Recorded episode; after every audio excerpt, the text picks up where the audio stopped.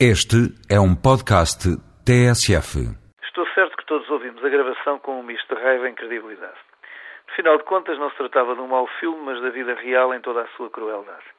Alguns, numa aldeia do interior, alguém necessitava de ajuda urgente e as estruturas de socorro discutiam quem deveria sair e como ultrapassar o facto evidente de ninguém estar disponível.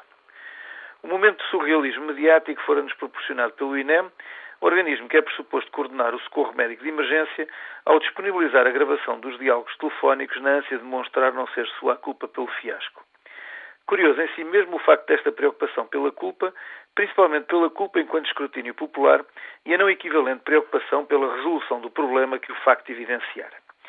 Significativo neste caso que o Ministro da Saúde, em vez de uma lógica e clara tomada enérgica de medidas, tenha satisfeito com um apelo ao diálogo e concertação entre INEM e bombeiros, como se um e outros não tivessem tutela nem dependessem de um mesmo envelope financeiro ou enquadramento legal.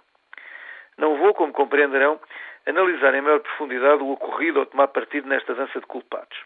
Os factos já foram por muitos escalpelizados e com nevoeiro ou sem ele, alguém aguardar quase uma hora pela chegada de um meio de socorro dispensa mais palavras. Também a constatação de que a Central encarregue de ativar os sobreditos meios ignorava que tudo o que até há pouco tempo dava apoio a situações de emergência estaria fechado naquela zona, não merece comentário nem voltar a falar nas consequências que há um ano prevíramos quando os encerramentos foram anunciados. Não merece igualmente comentário o pungente diálogo com alguém que a meio da noite se vê encarregue de um telemóvel e de uma ambulância, mas a quem ninguém se preocupou em explicar qual a relação causa e efeito entre um e outro.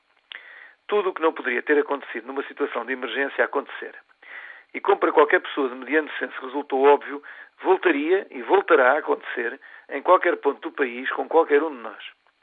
Para além de algum susto e o natural incómodo que se sente quando a realidade nos entra, brutal pela porta dentro, este episódio do Viver Português constitui uma oportunidade de reflexão.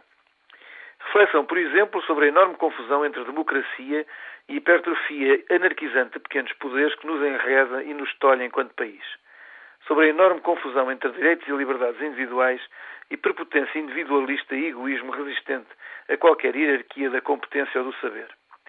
Reflexão sobre a manifesta ausência de qualquer cadeia de comando, sobre a evidência de, em caso de crise, a descoordenação imperar, fazendo com que os esforços individuais, em vez de potenciar, se anulem.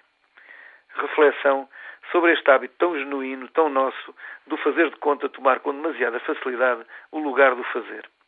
Na saúde, como por certo na educação e em todas as áreas da atividade humana, a nossa incapacidade enquanto país não radica na falta de competência, discernimento ou iniciativa de cada um de nós, mas na tragédia tão lusitana de privilegiarmos a nossa imagem em detrimento da nossa substância. Nunca como esta semana foi tão evidente na atualidade o que Roma há mais de dois mil anos já sabia, que no oeste da Ibéria existe um povo que não se governa nem se deixa governar.